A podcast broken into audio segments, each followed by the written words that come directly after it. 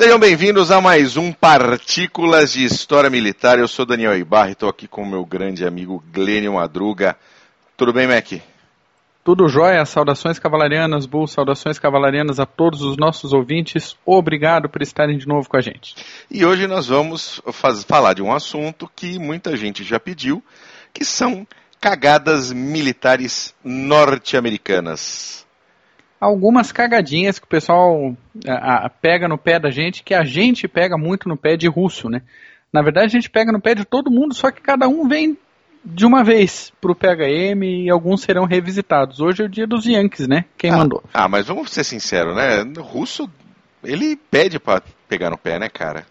Dá motivo, né? Dá motivo, dá motivo. dá muito mais motivo que os outros. Dá mais motivo que os outros. A gente gosta, é quase um esporte.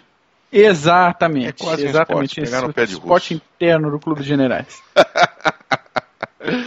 e, bom, a gente vai falar de algumas cagadas militares americanas. E aí eu quero só fazer um disclaimer. Olha Opa, só. por favor. Vocês vão ver aqui que existem algumas cagadas uh, da Guerra Civil Americana. Então, americanos contra americanos. Só que o que, que acontece? Para você ter uma ideia, meu caro ouvinte, uh, os veteranos do Exército Confederado né, na época os Estados Confederados da América, não são, não eram considerados, eu não sei hoje, tá? Vou ser sincero para você, mas eles não eram considerados veteranos americanos de guerra, porque eles faziam parte, teoricamente, de uma outra nação. A nação que eram os Estados Confederados da América. Então você vai ver algumas coisinhas aqui da Guerra Civil Americana, porque são cagadas do exército dos Estados Unidos da América contra o seu inimigo, o exército dos Estados Confederados da América. Positivo. É isso mesmo, Mac? Isso aí, lembremos que o pessoal do norte era já chamado na época de os unionistas. Estados Unidos unionistas. Quem não era unionista não era obrigatoriamente, né? Sim. Considerado eh, estadunidense em termos eh, Nossa, estadunidense é o cu da cobra, hein, Mac? Nossa senhora. É, tá aí o termo, tá aí a palavra, um termo, se tem um. Se tem um termo que é horroroso, é estadunidense, cara. O, Não, país, tem outros, o não. país se chama Estados Unidos da América. Então, são americanos, porque moram e nascem num país chamado Estados Unidos da América. Pois é, tem um- um- uma explicação bem coerente sobre isso, porque tem, tem gente que fala também, ah, americanos somos todos nós do continente americano. Ok, também concordo. Só que o termo americano, para designar os estadunidenses, seguro, arrepio, era no início era pejorativo. Era para separar bem quem não era europeu, quem não era de, né, quem não tinha ligação direta com a Inglaterra, enquanto os territórios de colonização inglesa na América é, pertenciam ainda à coroa. Então passou desse termo de início pejorativo para um elemento de orgulho e de auto-reconhecimento. Então o fato de sermos americanos, né, sermos do continente americano, passou a ser um elemento de orgulho. Olha que maravilha. É. Vivendo e aprendendo. Pois então. Mas vamos lá, Mac. É, é- é inegável que os Estados Unidos alcançaram sempre né, uma quantidade bem grande de sucessos militares, mas nem só de sucesso vive o nosso mundinho militar, né? Oh, nem fale. E, e, obviamente são os insucessos às vezes que a- fazem com que os países e as suas forças armadas aprendam, né, sempre da pior maneira possível, como se portar ou como executar eh, o seu trabalho como militar. Eh, outras ações sofreram muito mais, né, Mac? Ah, sem dúvida, sem dúvida. A gente vê a história aí dos, das nações europeias ou de civilizações até do continente americano pré eh, Pré-colombiano. Isso, pré-colombiano. Obrigado pelo tempo. Então todo, todas as nações, as civilizações passam por isso, né? Guerras não são feitas de uma de um player só, assim. Então, continentes complicados, como o continente asiático, o continente africano, o continente europeu, bom, qualquer um, na verdade, né? É, é marcada a civilização, a, a humanidade é marcada por conflitos, disputa de território, disputa de campos férteis, dipu- disputa de influências e por aí vai. É, a gente pode citar, por exemplo, franceses e britânicos uh, na derrota da França em 1940. A gente pode citar a derrota uh, alemã em Stalingrado para os soviéticos. A gente pode citar as derrotas soviéticas ao longo da invasão Barbarossa até Moscou. Então você vê que algumas nações tiveram efetivamente grandes derrotas militares, uh, milhares, às vezes, uh, uh, dezenas, centenas de milhares de, de, de mortos. só pensar nas, na, nas perdas da Primeira Guerra, por exemplo. E os americanos não tiveram tanto isso, apesar da primeira aqui eu achar fantástica. Aliás, quem adora essa primeira, essa primeira, esse primeiro desastre militar, né, esse primeiro insucesso, essa primeira cagada né? Essa é uma cagada raiz americana, né? É, verdade, é uma cagada é raiz americana. Quem adora essa cagada raiz americana é o nosso querido Canuck, o nosso Guy Simmons, o professor Marco Túlio Freitas, uh, porque faz parte da guerra de 1812 entre americanos e britânicos. Perfeitamente. Só para a gente dar um, um, overview, nessa época nós tínhamos as guerras napoleônicas acontecendo, os britânicos faziam um, um bloqueio da chegada de todo tipo de, de uh, mercadoria na França. E isso, obviamente, começou a colocar o comércio norte-americano com a Europa em xeque. Né? E até o ponto que isso foi escalando e os americanos decidiram declarar guerra aos britânicos. Afinal, os britânicos estão lá envolvidos com aquele monte de merda lá na França uh, e não vão ter essa força toda aqui. E resolveram partir para cima, né, Mac? Resolveram ir para cima, os Estados Unidos já independentes aí há, há, pouco mais de 40 anos. E por que não, né? Levar a tropa dos Estados Unidos aí para invadir os domínios britânicos do norte, atualmente conhecido como Canadá, né? Sim, sim. Aí o presidente resolveu botar a tropa. James achando... Madison. James Madison, exatamente achando que a honra americana, olha aí o que a gente estava conversando antes, né, só seria preservada em relação aos Redcoats com uma boa demonstração de força. Que beleza, né? Ah, lindo na teoria, né? Só que daí a força fodástica dele era de 12 mil homens, com um monte de comandantes inaptos, inexperientes, uma quantidade relevante de bisonhos. Né? É, é, liderando mais uma galera que não tinha treinamento nenhum. Não, a gente, a gente precisa, só para o nosso, nosso querido ouvinte entender, eram, eram, não era um exército, né? eram milícias americanas Sim. que foram jun, juntadas, né? vamos falar uma palavra bem feia, mas foram unidas num arremedo de força armada e falaram, vamos dar o pau nesses canadenses, filho da puta, uh, esses britânicos, e, cara, esses caras não vão aguentar a gente. Isso aí. Foi bom, foi bom para os americanos que acabaram tendo Washington invadida e o Capitólio pegando fogo. Cara, o, o, é muito interessante quando se fala da, da, da, da verve militar dos Estados Unidos. Com esse negócio, os Estados Unidos nunca foram invadidos, os Estados Unidos nunca sofreram uma guerra no seu território, nunca sentiram o negócio. Cara, tomaram um pau dos canadenses. Ah, ok, dos britânicos. Tá, Canadá. Canadá invadiu os Estados Unidos e tocou fogo em, em Washington. Pô, 1812 não foi para amadores. O século XIX, é de modo geral, 19. não foi para amadores. Não, não, de jeito não foi nenhum. amadores. Gente brilhante como Napoleão tomou o tipo de pau que ele tomou. Não era, não foi fácil o século XIX para ninguém. Como é que acabou esse negócio todo aí, Mac? Acabou de jeito nenhum, cara. Só em, em 1814 os dois lados sentaram atrás de uma mesinha assinaram o Tratado de Ghent, cada lado abriu mão das suas conquistas e ficou do jeito que estava antes. Do jeito normal. que estava antes, voltou para o mesmo lugar, tá tudo bem, cada um para sua Exato. casa, né? Tomaram uma humilhaçãozinha básica ali, né? Um sossega, ok, demos a independência para você, mas não abusa. Sim. Fica de boa aí, colônia, e vamos seguir a vida. Excelente, Mac. Qual que é a próxima cagadinha americana, Mac? cagadinha de 1862, Batalha de Harper's Ferry. Harper's Ferry. Exatamente, Guerra Civil Americana. Guerra Civil cara. Americana. Mas diga, conte. Conte-nos. Não, não nos poupe.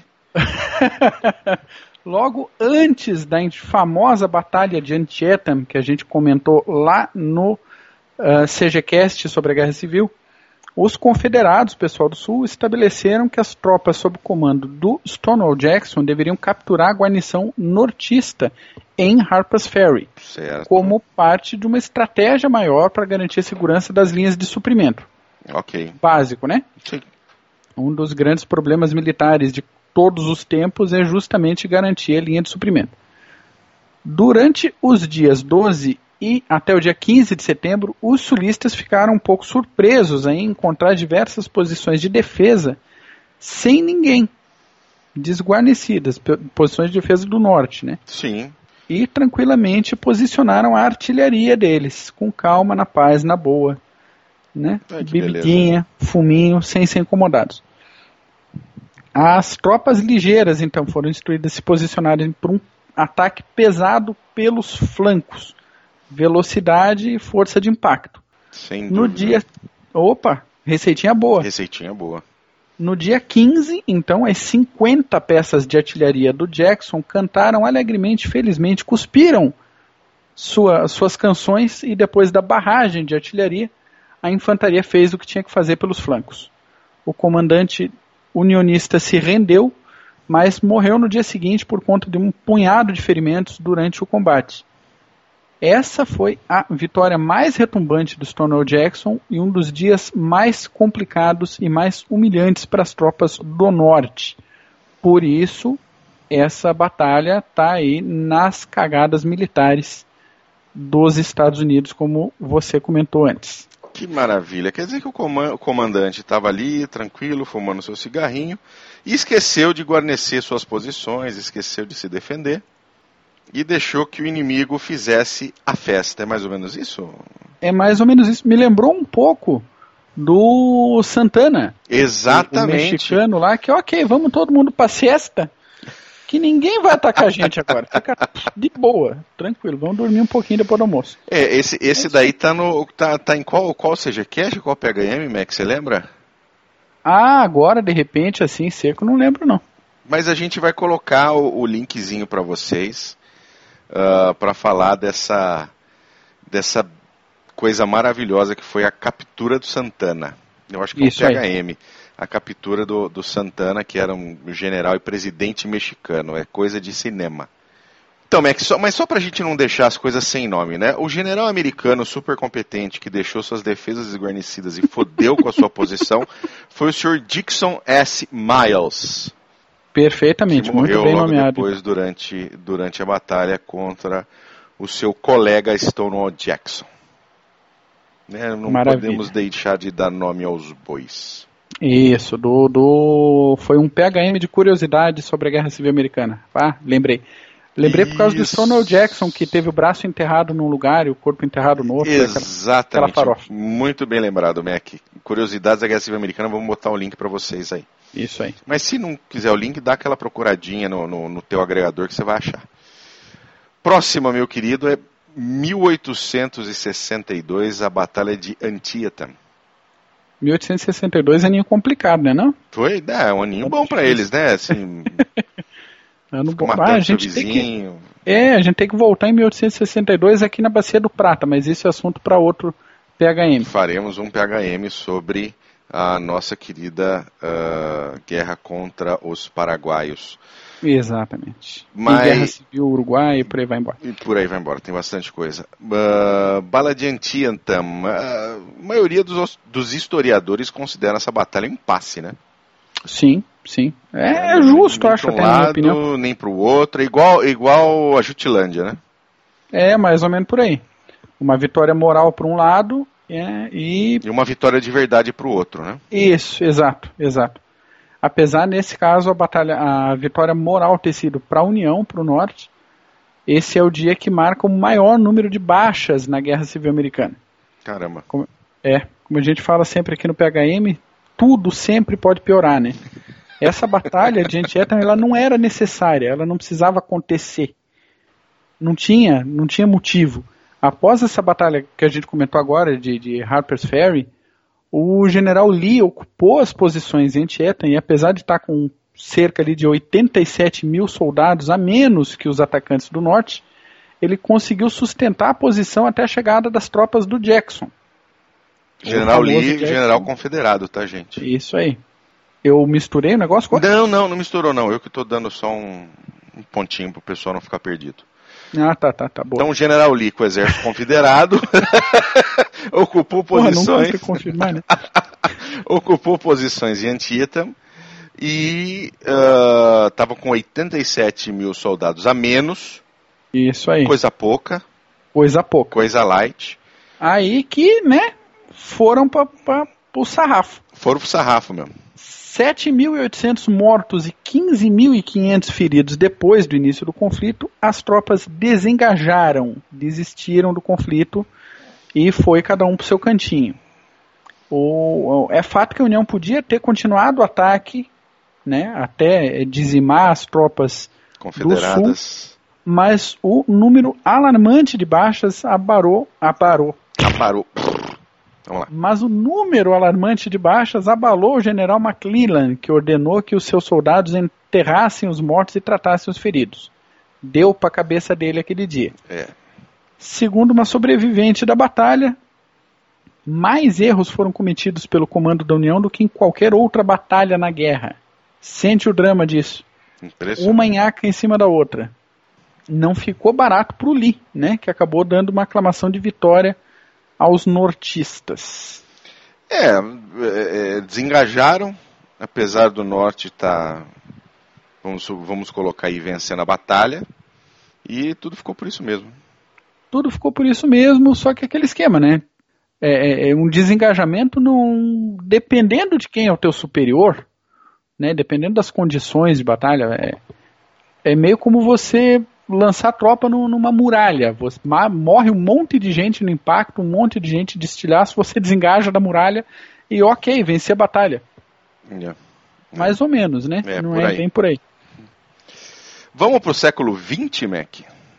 Tentar Vamos ficar um pouco mais perto da nossa realidade? Sob protestos, indo para o século XX, que eu gosto do 19 pra caramba.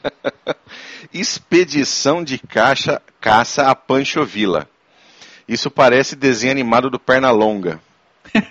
boa, boa. Não, é verdade, eu fico imaginando aqueles desenhos do Pernalonga correndo atrás do mexicaninho. Uh, ou, aliás, o mexicaninho tentando matar o Pernalonga, né? O, o Ligeirinho, aquele era um bom desenho. Tem, tem, tem o Ligeirinho, né? Era o Speedy Gonzalez. Isso aí. Mas fala aí, Mac, dessa expedição de caça a Pancho Villa ali na, no início do século XX. Cara, isso não é, não é bem um desastre militar, é mais um inconveniente, assim, uma pedrinha no sapato. Uma vergonhinha alheia, né? Uma, é, uma vergonhinha, um vexamezinho, um negócio chato, né? Que, vai, que a gente vai trazer à tona, por que não? Porque não? Vocês botam para debaixo do tapete, a gente acha, a gente bota na roda. Na roda de vocês, Yankees. No, no início de 1916, as forças do Pancho Villa atacaram os empreendedores americanos, uns capitalistas malvados, do setor de mineração que atuavam ali no, na região do Novo México, resultando em 16 mortes. A resposta do governo americano foi enviar uma expedição punitiva. Reparem o nome, não tem, não tem como dar certo isso? Não, não. Não tem. Sob o comando do, sob o comando do general Pershing, que mesmo com os seus 10 mil homens falhou miseravelmente em capturar o Chiquinho e ainda arrumou uma guerra contra o México, no momento que as tropas americanas eram necessárias do outro lado do Atlântico. Né? Primeira Guerra Mundial pegando fogo e 10 mil americanos correndo atrás de um bandido no México. é, é, né? Esse atrito todo não passou despercebido pelo Império Alemão, que estava tomando um, um saco, mas que não podia perder a piada. Ele apoiou o presidente mexicano e ofereceu compensações territoriais, olha a petulância, caso o México entrasse na Grande Guerra ao lado da Alemanha. É. Aliás, esse, é, essa, esse oferecimento de compensações foi através do infame telegrama Zimmermann. Não sei se você se lembra deste detalhe. Sim. O telegrama Zimmermann, que foi um telegrama do ministro de Estado alemão Zimmermann, para os mexicanos, dizendo que se os mexicanos entrassem na guerra com a Alemanha, a Alemanha, após vencer a guerra, a Primeira Guerra Mundial, uh, conseguiria compensações territoriais aos mexicanos, que alguns anos antes haviam perdido toda aquela região, Novo México, Califórnia, Texas, uh, para os americanos. Né? E esse telegrama, quando veio a público, foi a gotinha d'água para levar o presidente Woodrow Wilson a pedir a declaração de guerra dos americanos contra os alemães, sendo que os alemães já há algum tempo faziam uma guerra submarina irrestrita e afundavam navios americanos sem dó nem piedade. Né? Então, todo um, um contexto aqui uh, com relação à Primeira Guerra Mundial. E, cara, puta que eu pariu, vai mandar 10 mil homens atrás do, do Pancho Villa, no, dentro do México. Pra quê? Pra quê, não é, né? Que vontade, quê? Não tem necessidade que vontade de, de ir pra história com a cagada, né? e, inclusive, o telegrama Zimmerman ele está devidamente traduzido no nosso projeto Atena lá no site do Clube dos Generais, clubedogenerais.org. Então, se o nosso querido ouvinte quiser ler o telegrama Zimmerman em português, uh, com um pequeno descritivo do qual era a situação naquele momento, entra lá na página do CG clubedogenerais.org, lá no projeto Atena. Vai lá em outros documentos, você acha lá o telegrama Zimmerman. Perfeitamente. Você lembra quem é que traduziu esse telegrama? Quem traduziu o Zimmerman, cara? É. Hum... Não lembro agora. Uh, eu tô com ele aberto aqui, inclusive, mas, mas eu não me lembro quem foi que traduziu, não. Não mas certamente foi um destemido sejano que doou seu tempo para o engrandecimento das comunicações no Clube de Generais e construção do conhecimento do CG para fora. Ai, que maravilha. Viva, viva esse anônimo que ajudou a gente viva aí no anônimo, projeto Anônimo. Que eu não lembro porque eu não escrevi o nome. Muito bem, a gente sai da, de, uma época ali do início do século XX para o meinho do século XX, no meio da putaria da Segunda Guerra Mundial. Exatamente. E vamos para o Extremo Oriente, Batalha de Bataan. Bataan. Logo após ali Pearl Harbor, o exército japonês seguiu para Luzon, nas Filipinas, onde estava o lendário general Douglas MacArthur. Aí que em 22 de dezembro de 41, alguns dias logo após aí a entrada dos americanos na guerra, 43 mil japoneses desembarcaram a 200 quilômetros ao norte de Manila para enfrentar 130 mil homens de MacArthur que eram, na sua maioria, unidades de reserva filipinas, é, não americanas. É, não, não, não, vale aí por, não sei, um terço de japonês, né? É, exatamente. Uma unidade de reserva filipina vale um terço de japonês, um quarto. Um terço se você for muito, for um cara bom. Muito bom. Aí que de tropas efetivas tinha em torno de 31 mil homens. Já estamos refazendo as contas. A recuada americana foi complicada, 80 mil soldados e 26 mil refugiados enfrentando japoneses, isso misturado com exaustão, fome, malária, dengue, mosquito, diarreia, e muito, após muita resistência, o Roosevelt mandou a ordem para que MacArthur abandonasse a posição e recuasse para a Austrália. Deixa os caras que se virem com o terreno deles e salva o teu da reta. O MacArthur foi, mas deixou o Wainwright, que reconheceu a miséria da situação e se rendeu aos japoneses. Tem que como beleza, piorar? Hein? É, delicinha, mas sempre tem como piorar. A gente sempre falou tem, isso antes. Né? Logo depois, para o pessoal que ficou, veio a Marcha da Morte de Bataan. Para termos de comparação, dos 130 mil combatentes americanos e filipinos, 10 mil morreram 20 mil foram feridos e 75 mil foram feitos prisioneiros. Isso tudo para 19 mil baixas japonesas, somando tudo: morto, ferido, desaparecido, fugido e o pessoal que sumiu na, nas casas de diversão noturna. Que coisa, hein? Que beleza. É. Não se ganha sempre, mas depois o MacArthur voltou como ele prometeu, né? Voltou, voltou. Não podemos tirar esse crédito dele. Voltou, o malucão do MacArthur. Uh, Aliás, queria... tem, tem, um monumento muito bonito dele na, nas Filipinas. Tem, né? Aham, vou ver se coloco a foto aí também pro, anos pro depois, Anos depois eu queria jogar bomba atômica na China, durante a Guerra da Coreia. é, pois é, pois é. O tio louco da Silva. E agora nós vamos para uma batalha que vai fazer os alemãezinhos do CG terem aquele seu momento gostoso e cremoso no banheiro. Então, né? a Batalha de Cacerini, na Tunísia em 1943, primeiro encontro de americanos e alemães, né? De verdade ali na Segunda Guerra Mundial. Exatamente, exatamente. Nada melhor para acordar um recruta em campo do que um apito e umas latas de lixo sendo batidas em todas as direções com carinhosos berros de sargentos e oficiais. Quem nos ouve e passou por isso sabe exatamente a situação de desorientação, emputecimento, vontade de esganar um que a gente tem quando isso acontece. Guardadas as devidas proporções, foi exatamente isso que aconteceu com as tropas americanas na Segunda Guerra, quando elas encontraram pela primeira vez os alemães. Né? Uhum. Em 30 de janeiro de 43, os americanos começaram a ser atacados pelas tropas da 21ª Divisão Panzer de Rommel, na Tunísia, e logo descobriram que os disparos dos Sherman não conseguiam atravessar a blindagem frontal dos Tiger alemães. Que maravilha, né? Chato, situação chata. Tinha mais blindado americano na paisagem do que mato na horta, depois do conflito. O batismo de fogo fez os americanos perderem 6 mil homens, 183 blindados, 104 veículos meia lagata, 200 peças de artilharia de campanha e cerca de 500 veículos de transporte de tropa bela numa derrota, né? Uma sova. Uma bela piorar, sova, uma surra bonita. Uma surra gostosa. Para piorar, as decisões do comando americano vinham de um QG na retaguarda, normalmente deslocadas da realidade do combate. Isso nunca dá certo. Nunca dá certo. A zona foi tanta que teve B-17 americana bombardeando o aeródromo britânico. E 39 aviões foram seriamente danificados por fogo amigo.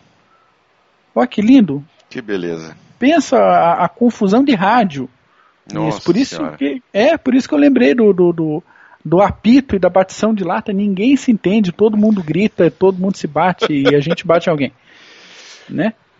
O Fredenhal, que era comandante americano, foi substituído por Patton depois disso para ver se botava ordem na situação. É, esse é, a batalha de Kessler não tinha só americanos, né? Tinha britânicos, tinha franceses livres, mas uh, isso mostra como faz falta um comando unificado, né?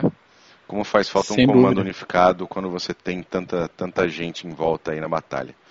E agilidade de comunicações, né? Agilidade de comunicação, é o que, é o, que o comando unificado traz, né?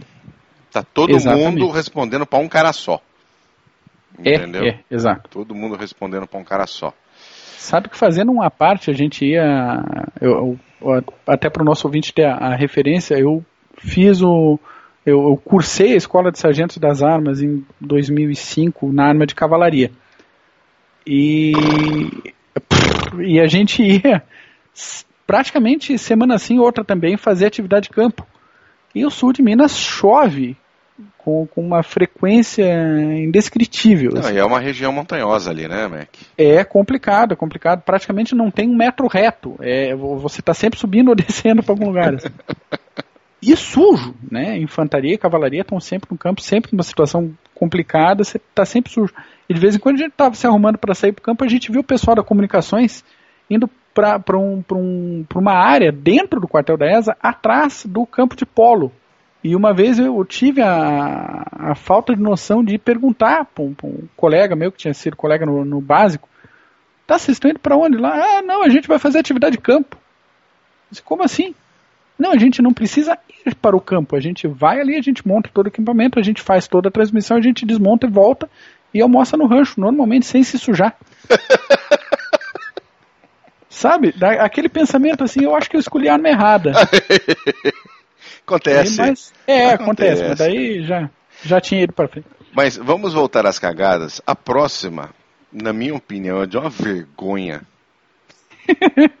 mas é de uma vergonha.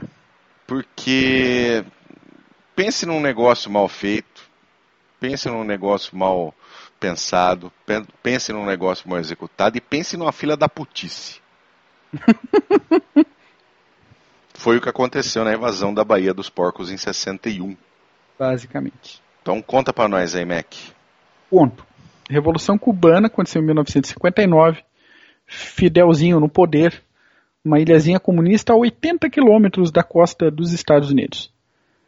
Por que não acabar com esse negócio antes que o esquema né, se crie? Sem, sem dúvida nenhuma. A, a ideia é justa. Né, teria sido ótimo. Teria salvo se... muito cubano, viu? então, até hoje, né? Até hoje. Não ia... Gerações de cubanos, pescadores cubanos que não podem pescar de barco, até hoje. Né? Um, se um dia algum cubano nos ouvir, um abraço sincero para vocês. Uh, se isso teria sido muito bom se a Brigada 2506 não fosse tão pequena e não tivesse sido mandada para lá sem o devido suporte. A é, prometeram, da... prometeram mundos e fundos, né? Prometeram mundos e fundos cara. e esqueceram de planejar, só. A, a duração dessa tentativa de contragolpe foi de apenas três dias. 1.400 homens desembarcaram na Baía dos Porcos em 17 de abril de 61, com toda a resistência local, esperando os convidados. é, o elemento surpresa morreu bem cedinho ali. A, a Brigada 2506 era formada em sua maioria por exilados cubanos. Né? É, esse passo foi.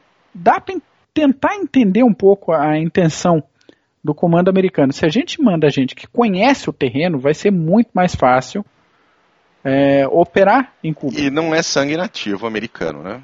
Tem Exato, tem isso também, tem isso também.